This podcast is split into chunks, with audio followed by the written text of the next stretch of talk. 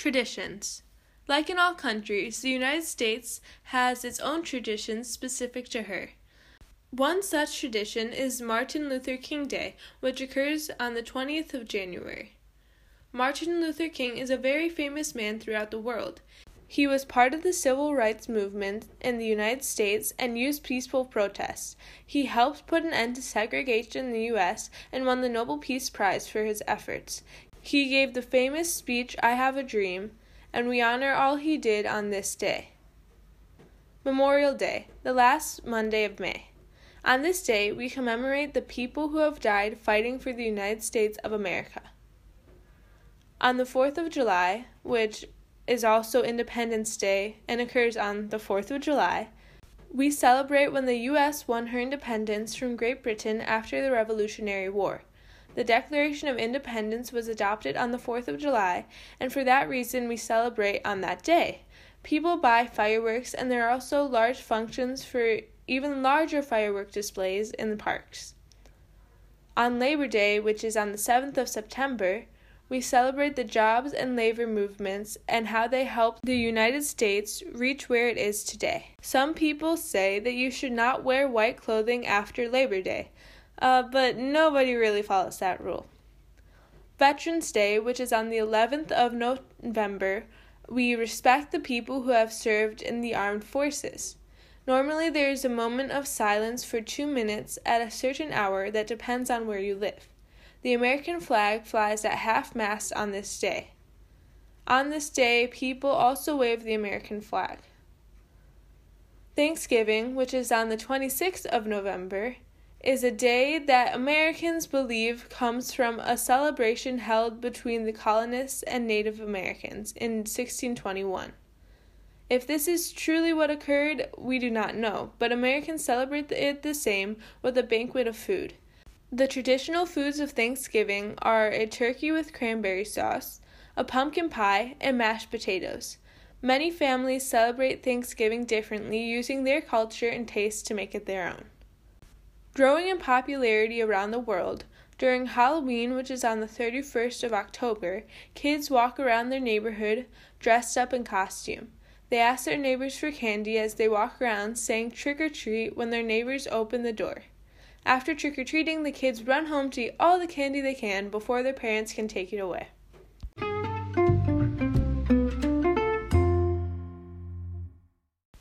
Interview 2 Ecuador. Today I interview a girl who immigrated to the US from Ecuador. I asked uh, her some questions and here are her responses. How many years have you been in the United States? Okay, um, I had, it's been four and a half years. We arrived here in August 2016. When you arrived, did you speak English? Yes, I spoke English, but it was not very good. I mean, what I spoke of English was very little. I knew English, but I didn't speak it very well. What were or are the most difficult parts in living in the United States? The hardest part was learning about the culture.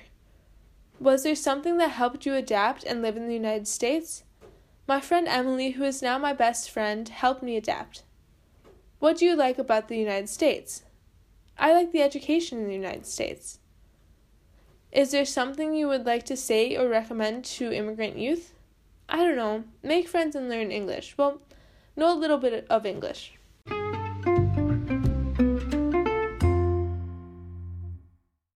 Different classes in literature. English has many idioms and figurative language. In a literature class, they ask you questions about literary devices like similes and alliteration. If you do not know them, you can use a website you can find in the packet to learn about their uses. Another thing in English, there are exceptions to grammar rules. This packet doesn't contain all the irregular things of English. You can use some of the websites and apps that I talked about in the last episode to learn about the rules and exceptions. In math, in the United States, they use the imperial system for their measurements. This might this probably won't affect you in math, it might affect you in science more so. Depending on where you live, you use a different way of calculation as well. Your teacher wants you to show your work for the answers you get too, so you should ask your teacher if the way you do your math is okay. It would also be helpful to ask what important points your classmates have already learned about to ensure that you know that information. In science, Science vocabulary can be confusing as it does not remain the same through all languages. Memorizing the vocabulary is very important in science classes. You also do a lot of experiments in science classes to teach an idea. They also expect you to do experiments yourself with your classmates. In exams, they will not always give you the exact scenarios that you have learned in class. They want you to use the information you've learned and apply it to similar scenarios. In history, in history, they are going to talk about the history of the United States, and you may not know it very well. In this scenario, you can always ask if there is some context you should know to understand what you are going to learn. If it is difficult to make a connection directly to the subject you are learning, you can think about how to connect it to the history of your country.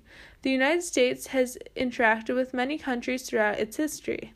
There are events that affect the United States and the whole world, too.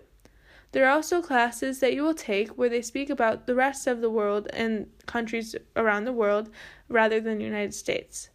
Other classes. In schools, there are art classes, gym, and much more. Depending on the school you attend, you have a different selection.